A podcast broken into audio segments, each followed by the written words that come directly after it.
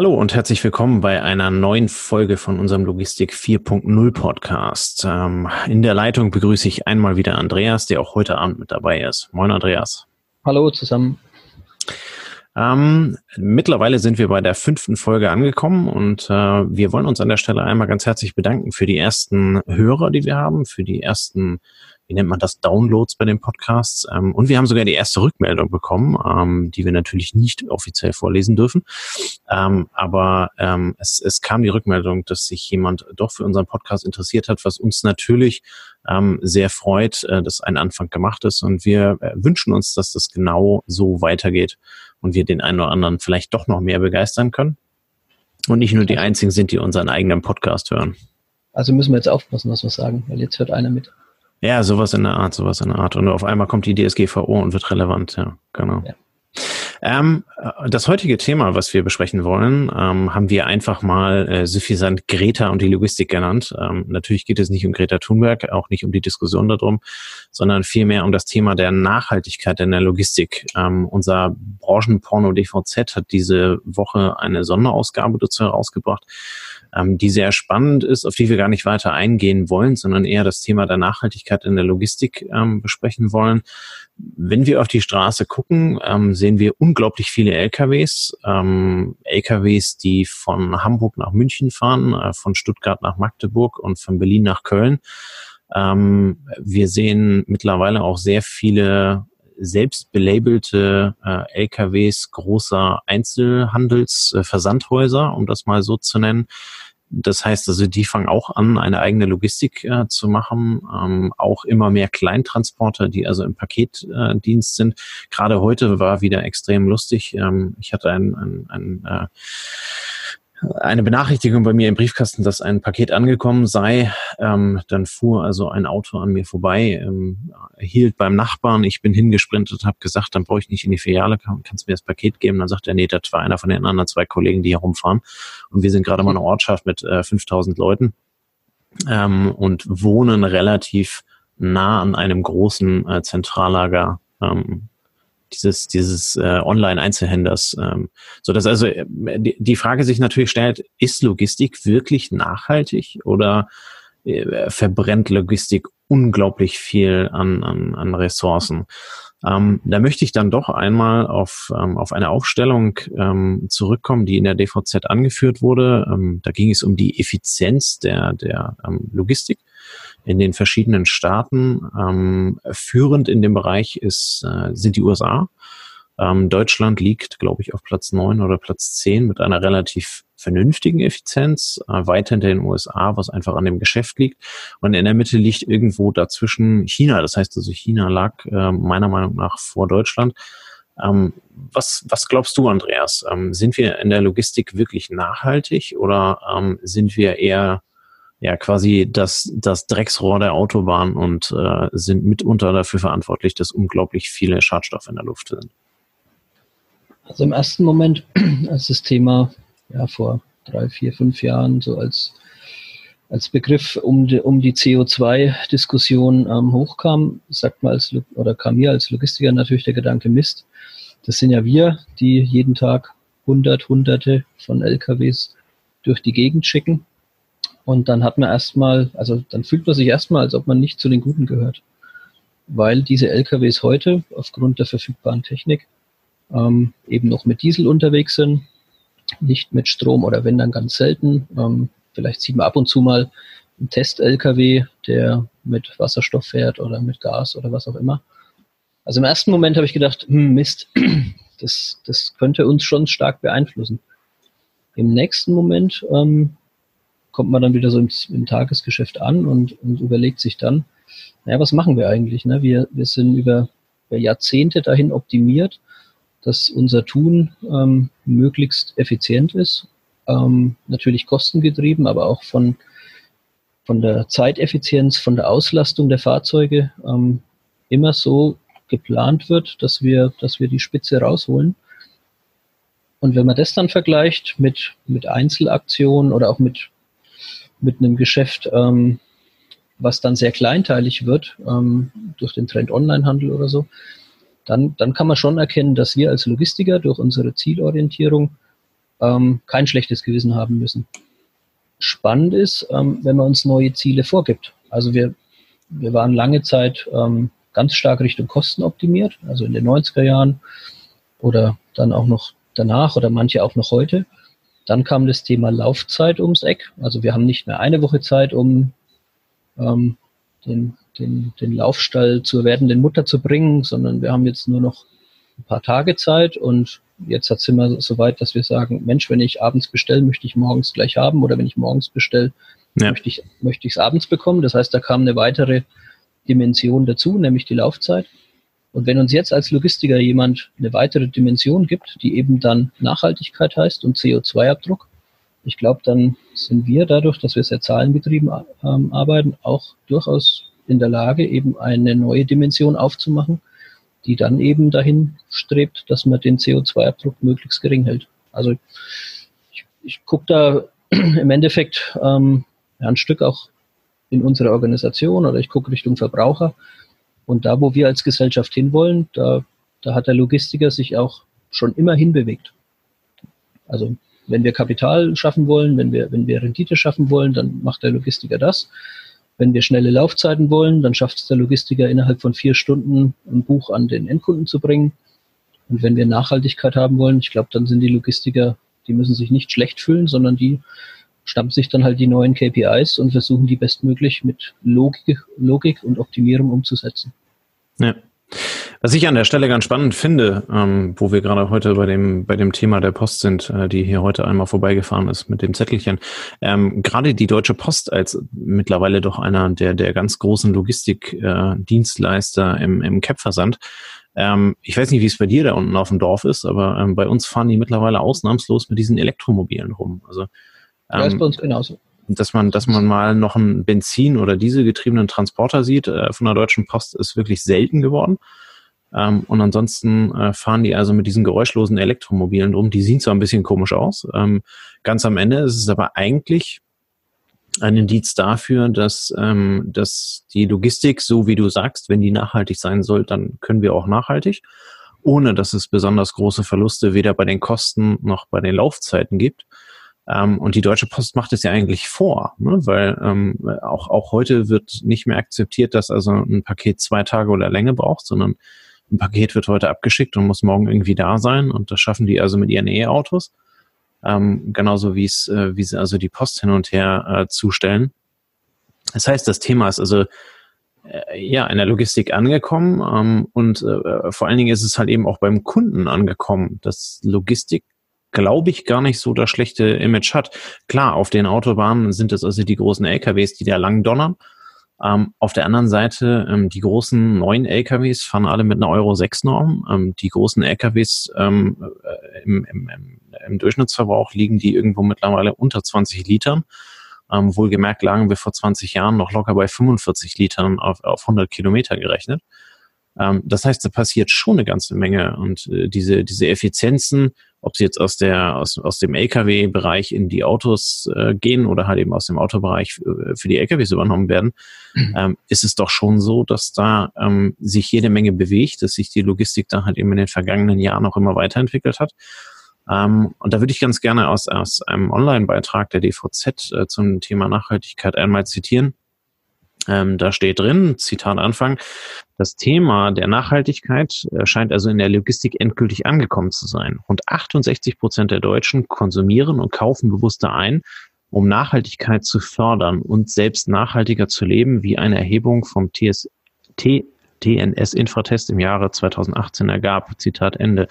Ähm, das bedeutet ja ganz, äh, ganz am Ende, dass also schon vor jetzt zwei Jahren, 2018, ähm, die Logistik auch beim Verbraucher angekommen ist. Das heißt, wir reden nicht nur darum, dass die Logistik ähm, gar nicht so dreckig ist, wie sie ist, sondern dass das Thema Logistik beim, beim Verbraucher auch angekommen ist und wahrgenommen wird und sogar ähm, äh, quasi, äh, quasi eine Forderung vom, vom Endkunden an den Logistiker ist, das in der Art und Weise darzustellen.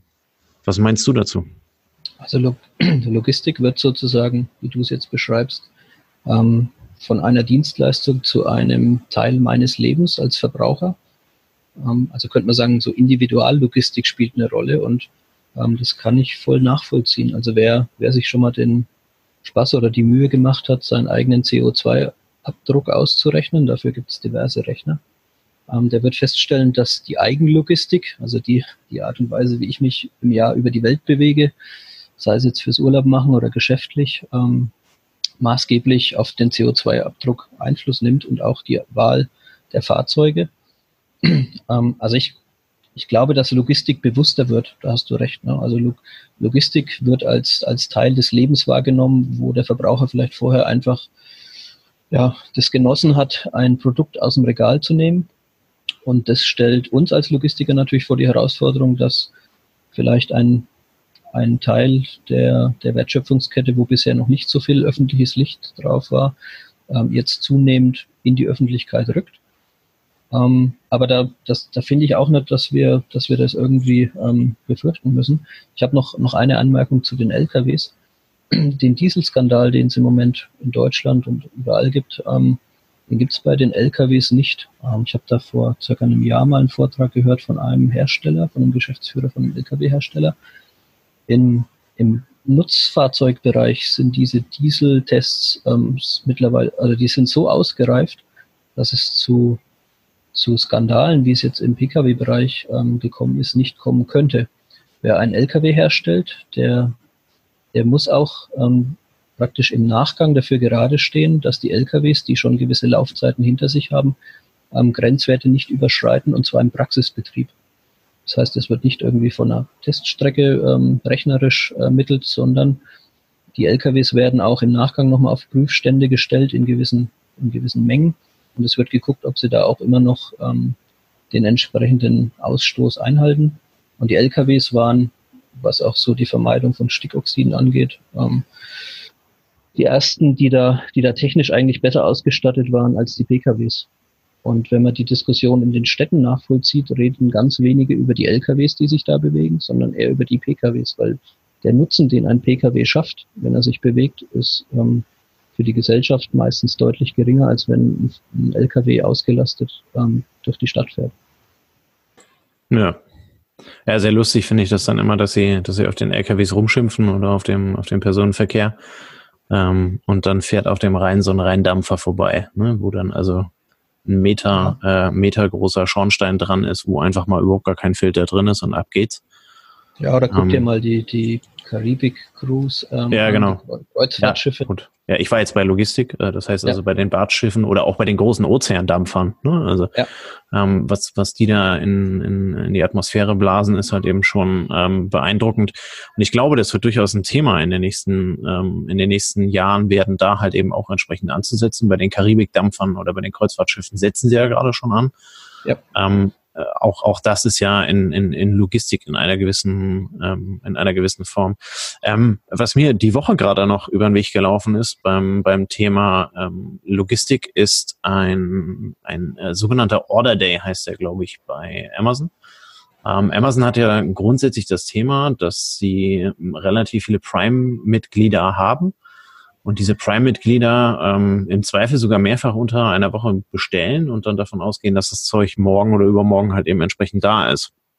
Je nachdem, ob das Prime-Versprechen eingehalten wird oder nicht.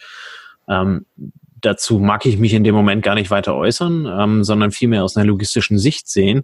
Ähm, es ist ja, es ist ja eine riesige ähm, logistische Herausforderung, die Amazon da als Kundenversprechen eingeht ähm, dass das Zeug also morgen dann da ist. So, jetzt kommen die also mit diesem Order Day um die Ecke, wo es vermutlich dann den einen oder anderen Rabatt für gibt, ähm, wo der Ansatz ist, ähm, die Bestellung einer Woche oder eines bestimmten Zeitraumes dann halt eben zu sammeln und an einem Tag dann halt eben konsolidiert anzuliefern.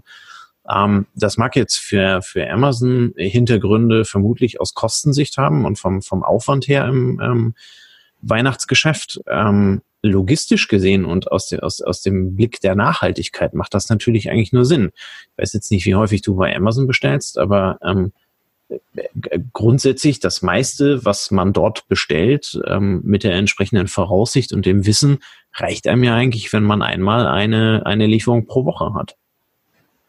Also ich glaube, es ist wichtig, dass man auswählen kann. Ne? Wenn man dem Kunden die Freiheit gibt zu sagen, willst du sammeln und ich lasse dich vom Bündelungseffekt profitieren, dann ist es ähm, dann ist es, ja, viele denken dann sofort an das größere Paket und dann spart sich Amazon doch einmal ein Paket. Ich glaube, dass dahinter noch viel mehr steckt, vielleicht auch eine gewisse Mengensteuerung, ne, dass man, dass man mal guckt, wie denn, wie denn die, die, die Menschen über die Woche verteilt ihre Pakete bekommen möchten. Es wird, dieser Service wird ja stark damit beworben, dass man sich seinen Lieblingstag aussuchen kann. Vielleicht gelingt es dadurch in der Online-Logistik den, den, ähm, oder den, den gefürchteten Montag zu entschärfen, wo ich übers Wochenende zwei Tage lang Bestellungen sammle und dann am Montag das Doppelte abwickeln muss von dem, was ich eigentlich sonst so die Woche mache. Und wenn ich jetzt da mir überlege, dass alle Kunden, die Sonntag bestellen, oder nicht alle, aber zu 80 Prozent, jeder irgendwie in der Gleichverteilung einen Wunschliefertag hat, vielleicht den Dienstag, den Mittwoch, den Freitag, dann wird die Situation ja nicht schlechter, weil es sehr unwahrscheinlich ist, dass sich alle Menschen dann ähm, eine, einen Tag raussuchen, der noch stärker wird als der Montag. Also von daher glaube ich, dass Amazon ähm, Richtung Kunde damit losmarschiert und sagt, ich verwirkliche dir deinen Lieblingstag, da wo du zu Hause bist, vielleicht arbeitest du da im Homeoffice oder hast einen Tag frei.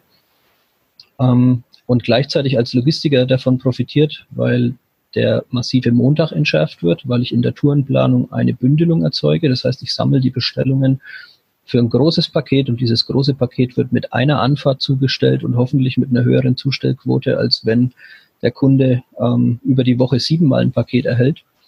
Also, also ist ja clever, ne? wenn der Paketbote dann nur noch einmal in, in, der Woche dahin fahren muss und ähm, vielleicht dann eine doppelt so hohe Zustell, erf erfolgreiche Zustellung hat wie heute, dann, ähm, dann ist das ein cleverer Service und dann kann man dem Kunden dafür auch ein bisschen ähm, Zucker geben. Also finde ich gut, ja. Machen wir, machen wir ja in anderen Bereichen auch. Also gibt es ja im Einzelhandel auch, dass einmal die Woche bestellt wird. Und dieser ja. Bestelltag ist nach Gebieten eingeteilt, die der Tourenplanung ähm, folgen und die auf die Tourenplanung optimiert sind wenn es die Warenverfügbarkeit hergibt, dann ist das eine Top-Sache. Ja. ja. Und das entspricht dann beim Endkunden, wenn, wenn der Endkunde damit leben kann, dass er einmal die Woche beliefert wird. Und wenn er dann doch was ganz dringend braucht, dann kriegt er halt viermal im Jahr nochmal ein schnelles Paket. Dann ist es immer noch billiger, als wenn jede Heftklammer mit Prime und einem separaten Umschlag eintrifft. Ja. Macht, glaube ich, sehr viel Sinn und äh, ist, ist vielleicht auch, aus, also andersrum ist aus meiner Sicht eigentlich die richtige Gegenbewegung gegen diese, gegen diese Tendenz der Same-Day-Delivery.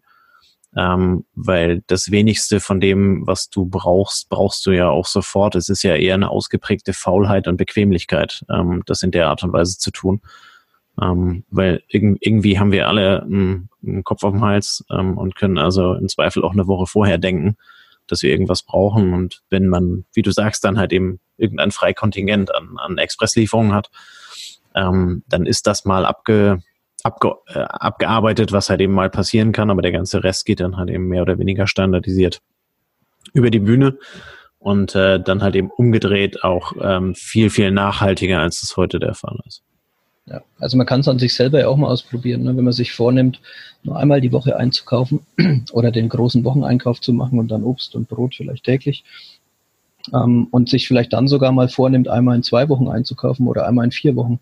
Die meisten Produkte, die wir konsumieren, haben ein Haltbarkeitsdatum von, schätze ich mal, mindestens drei bis vier Wochen, wenn es jetzt nicht absolute frische Artikel sind. Und wenn man sich vornehmen würde, einmal im Monat diese Artikel einzukaufen, dann, ähm, dann, dann spürt man diesen Effekt, wovon natürlich ein Online-Händler oder auch ein Handelsbetrieb dann massiv profitiert. Ja, im Zweifel musst du dir dann halt eben nur einen deutlich größeren Kühlschrank bestellen, ne? Also, dass du die ganzen ja, Sachen noch unterbekommen kannst. Es kommt halt auf Sortiment an, genau. Also ob du jetzt dann fünf Rollen Küchenrolle auf einmal oder fünf Packungen Küchenrolle auf einmal kaufst ja. oder ob du dir alle drei Tage einholst. Ähm, Früher hat man immer noch gesagt, das ist Kapitalbindung in der Logistik, ne? aber bei der heutigen Zinspolitik liegt da nicht mehr so viel, was wirklich Kapital verschlingt an den Lägern. Natürlich ist es ein Thema, was, was im Griff gehalten werden muss. Ähm, aber so, dass, dass man jetzt auf die, den Lagerbestand noch, noch Zinsen in, in zweistelliger Prozentzahl zahlt oder sowas, das gibt es heute ja eh nicht mehr. Ne, du brauchst halt eben am Ende den optimalen Lagerbestand. Ne? Ähm, ja. Der, der ja mit, mit einer derartigen Verhaltensweise dann, also für ein Amazon oder für welchen, äh, für welchen Versandhändler auch immer viel, viel einfacher ähm, zu kalkulieren ist.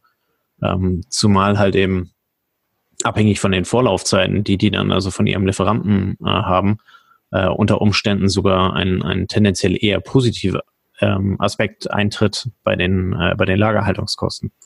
Im Endeffekt wird die Woche viel planbarer für die Logistik, ja. Die kann, wenn die wissen, dass ein Kunde seinen Wunschtag auf Freitag hat und der äh, bestellt am Sonntag, dann haben sie im Endeffekt noch Zeit, die Ware erst ans Lager zu ziehen. Die muss dann noch gar nicht vorrätig sein. Genau. Dann können sie fast dazu hingehen, äh, Ware zu verkaufen, die sie noch gar nicht haben. Ja. Aber das ist jetzt, glaube ich, relativ weit gedacht. Wir waren mal beim Thema Nachhaltigkeit. Ähm, ich glaube, die Diskussion, auch die wir jetzt am Ende hatten, in die wir abge, abgeschwiffen sind, ähm, die zeigt schon, dass ähm, Nachhaltigkeit in der Logistik ähm, einerseits ein, ein, ein wirtschaftlich geprägtes Thema ist. Ähm, das heißt also, wenn ich einen LKW baue, der halt eben nur noch die Hälfte verbraucht oder jetzt halt eben dann auch irgendwann der Tesla-Truck kommt, ähm, der voll mit E-Motor äh, funktioniert und da halt eben entsprechende Vorteile bringt, ähm, dann ist der Logistiker, e-, egal ob es jetzt also der, der Einzelhändler oder halt eben der eingesetzte Logistiker ist, äh, schon daran interessiert, solche, solche ähm, Technologien dann einzusetzen, wenn sie marktreif sind und halt eben entsprechenden Mehrwert bringen.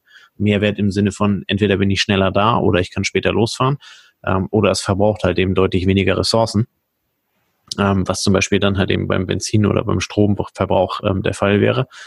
Ähm, mein persönliches Highlight sind ja immer noch die 60 Tonner, die durch Skandinavien cruisen. Ähm, das wäre immer noch so ein, wäre glaube ich immer noch ein Thema, was, was, was in Deutschland nochmal interessant werden könnte. Ähm, ich äh, sehe im, im Duisburger Hafengebiet hin und wieder mal aus den Niederlanden äh, 60 Tonner, die äh, drei 20 Fuß Container dann ähm, geladen haben und, und äh, dort irgendwo zustellen. Zumindest haben die immer niederländische Kennzeichen. Ähm, das wäre noch was, aber also de, das Thema Nachhaltigkeit ist in der, ist in der Logistik, glaube ich, sehr präsent.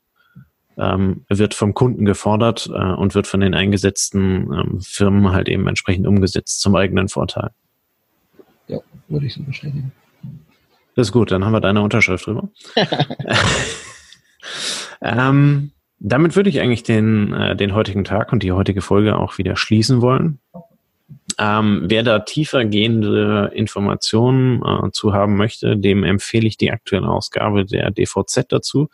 Die ist sehr spannend zu lesen. Die geht noch viel, viel tiefer, als wir das hier dargestellt haben. Da könnte man wahrscheinlich stundenlang drüber reden und also auch aus verschiedenen geografischen Gebieten ähm, Beispiele bringen und äh, Dinge durchrechnen. Ähm, ganz am Ende geht es um Effizienz. Effizienz hängt davon ab, was am Ende hinten bei rauskommt, ähm, was ähm, was an Geld hängen bleibt, äh, wie wirtschaftlich irgendwas ist. Und da ist das Thema Nachhaltigkeit natürlich auch präsent, nicht nur aus, aus, aus dem grünen Gedanken heraus, sondern halt eben auch aus dem wirtschaftlichen Gedanken. Ich bedanke mich ganz herzlich dafür, dass ihr bis hierhin die fast 25 Minuten durchgehalten habt, äh, das Thema spannend fandet.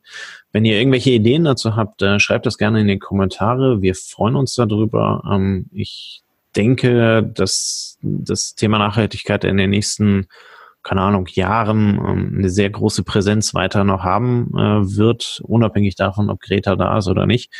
Ähm, wir kommen an dem Thema Nachhaltigkeit nicht vorbei. Wollen wir auch gar nicht in der Logistik.